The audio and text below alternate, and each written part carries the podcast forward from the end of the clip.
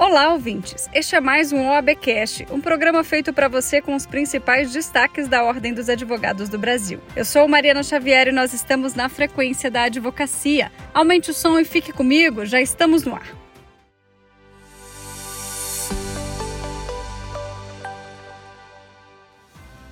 A atuação da Ordem dos Advogados do Brasil teve papel de destaque na conquista de mais uma vitória para a Advocacia Nacional. Atuando como amicus curiae em dois julgamentos de agravo em recurso especial no Superior Tribunal de Justiça, a OAB defendeu a validade dos honorários sucumbenciais à advocacia, mesmo diante da realização de acordo entre as partes sem a participação de seus representantes legais. Como conta o Procurador-Geral da OAB Nacional, Ulisses Rabaneda. É, a OAB tem, tem feito um trabalho é, bastante intenso nos tribunais em defesa dos honorários advocatícios. É, nesse, nessa gestão, no início dessa gestão, nós tivemos a resolução pelo STJ do tema 1076, com participação direta do Conselho Federal da OAB, é um tema definido pelo STJ em favor da advocacia relacionado aos honorários sucumbenciais serem arbitrados conforme disciplina o Código de Processo Civil. Mas, além dessa vitória, nós estamos buscando outras. Tivemos outros temas importantes sendo debatidos nos tribunais, especialmente nos tribunais superiores, aonde a ordem interviu, seja como amicus curiae, como assistente, sempre buscando garantir né, a, a, o pagamento digno de honorários à advocacia. Recentemente, tivemos é, o julgamento pelo Superior Tribunal de Justiça é, do tema relacionado ao cancelamento ou não da súmula 111 do STJ, relacionado aqui aos honorários da advocacia previdenciária. E também, recentemente, né, tivemos um julgamento importante pelo STJ de dois recursos com a participação do Conselho Federal da OAB com o amicus curiae, num caso que acontece de maneira bastante recorrente. O advogado, atuando em prol do seu cliente, conseguiu sucesso da causa em primeiro grau, e em primeiro grau o juiz arbitrou então a sucumbência em favor do advogado. É, com o recurso no tribunal em segunda instância, as partes entabularam acordo sem a participação do advogado. E nesse acordo que foi entabulado entre as partes, elas então previram nesse ajuste é, que a sucumbência é, não seria devida, ou seja, cancelaram através de um acordo a sucumbência arbitrada pelo juiz de primeiro grau sem a participação do advogado. Esse advogado recorreu ao Superior Tribunal de Justiça, que num primeiro momento não lhe deu ganho de causa. É ocasião em que o Conselho Federal da OAB foi acionado e nós ingressamos, então, neste caso, é, nos autos, despachamos com o ministro, distribuímos memoriais e conseguimos, então, a reversão desse julgado em favor do advogado, onde o STJ fixou que, para as partes é, transigirem com relação aos honorários de sucumbência, é obrigatória a presença do advogado anuindo com esta transação. Sem a presença do advogado, os honorários de sucumbência permanecem devidos. Por isso, com esse ganho de causa, nós garantimos, então, a esse advogado essa sucumbência que lhe era devida. É uma vitória importante, porque fixa também é uma tese a ser seguida é por todos os tribunais. O presidente nacional da OAB, Beto Simonetti, inaugurou dois importantes espaços para a advocacia sergipana em Aracaju: o espaço Coworking e o novo plenário da sede da seccional. A criação de espaços colaborativos para a advocacia tem sido tendência em todo o país, além de fazer parte da interiorização do sistema OAB. E a caminhada é justamente essa de redignificar a nossa profissão.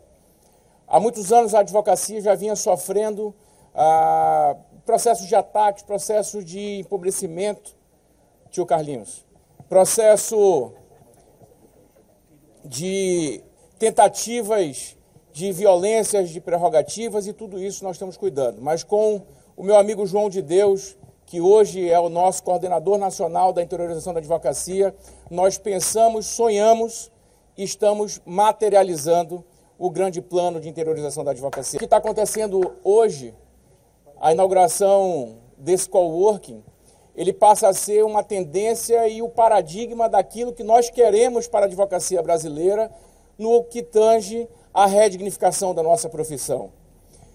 E quando eu digo redignificar, Dignidade da advocacia não tem nada a ver com luxo.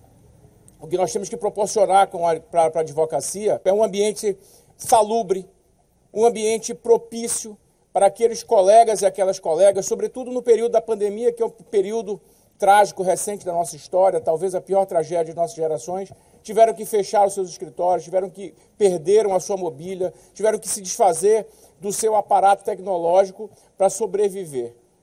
E é esse resgate que nós devemos à advocacia enquanto dirigentes de ordem. E quando nos perguntam, nos perguntam, todos aqui já ouviram isso, eu tenho certeza. E muitas vezes de forma, muitas vezes nos perguntam com má fé, de forma maledicente, querendo nos realmente nos colocar para baixo ou desacreditar do nosso trabalho.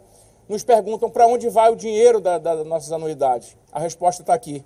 É esse coworking hoje que é entregue com muita satisfação, eu diria com muita emoção é entregue para a advocacia de Sergipe. E que seja assim por todo o Brasil, que cada advogado e cada advogada brasileira tenha condições de, de, de exercer com a dignidade que nós entendemos ser a dignidade a ser entregue para a advocacia.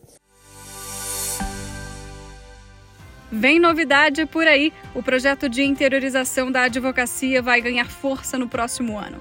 Isso porque pelo menos quatro eventos já estão previstos para o primeiro semestre de 2023, como conta o coordenador nacional de interiorização da advocacia, João de Deus. Confira. Sim, nós montamos um calendário para 2023. Já tem ações iniciando em janeiro, com inaugurações de salas lá na subseção de Juazeiro do Norte é, estado do Ceará. Temos em seguida é, a previsão de inauguração da sede de Sinop, no Mato Grosso, e outras realizações, enfim. E este calendário será é, disposto para todo o ano de 2023, de forma que a gente possa ir a cada momento, a cada mês, a cada, a cada tempo, e de acordo com a realização das obras é, que estão acontecendo e dos serviços que nós vamos oferecer entregar sempre a nossa advocacia de todo o Brasil, da capital e do interior, uma OAB mais próxima, mais conectada e mais ao lado do advogado e da advogada.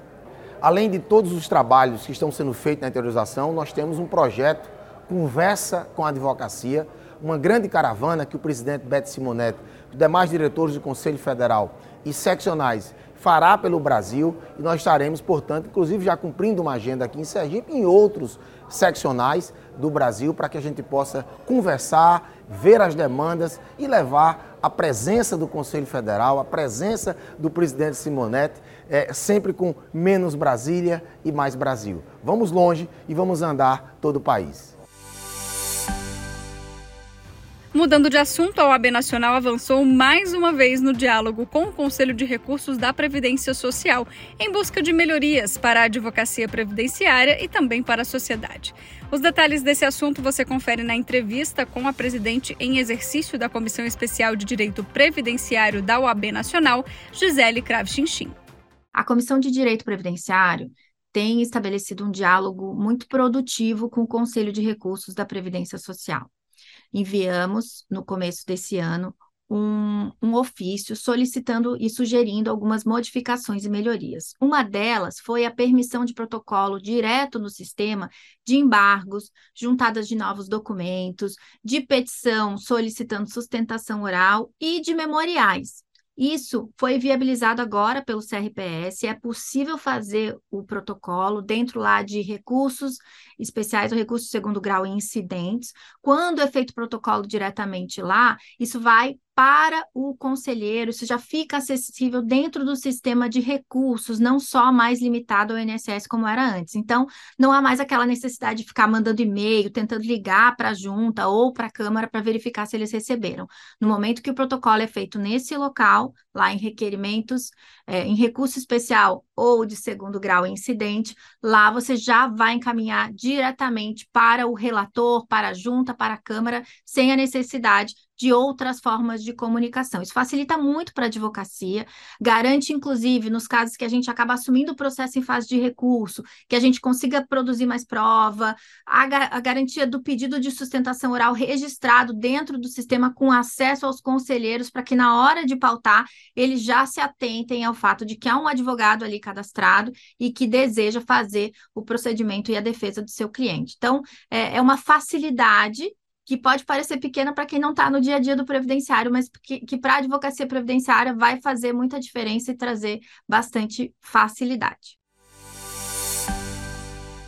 O programa de hoje fica por aqui. Você também pode acompanhar as principais notícias da Ordem dos Advogados do Brasil nas nossas redes sociais.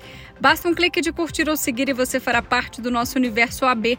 No Instagram e no Twitter você encontra a gente pelo CFOAB. Já no Facebook, YouTube e Spotify, OAB Nacional. Eu sou Mariana Xavier e agradeço pela sua companhia. Eu te espero na próxima semana com mais uma edição do OABcast. O nosso encontro está marcado. Até lá!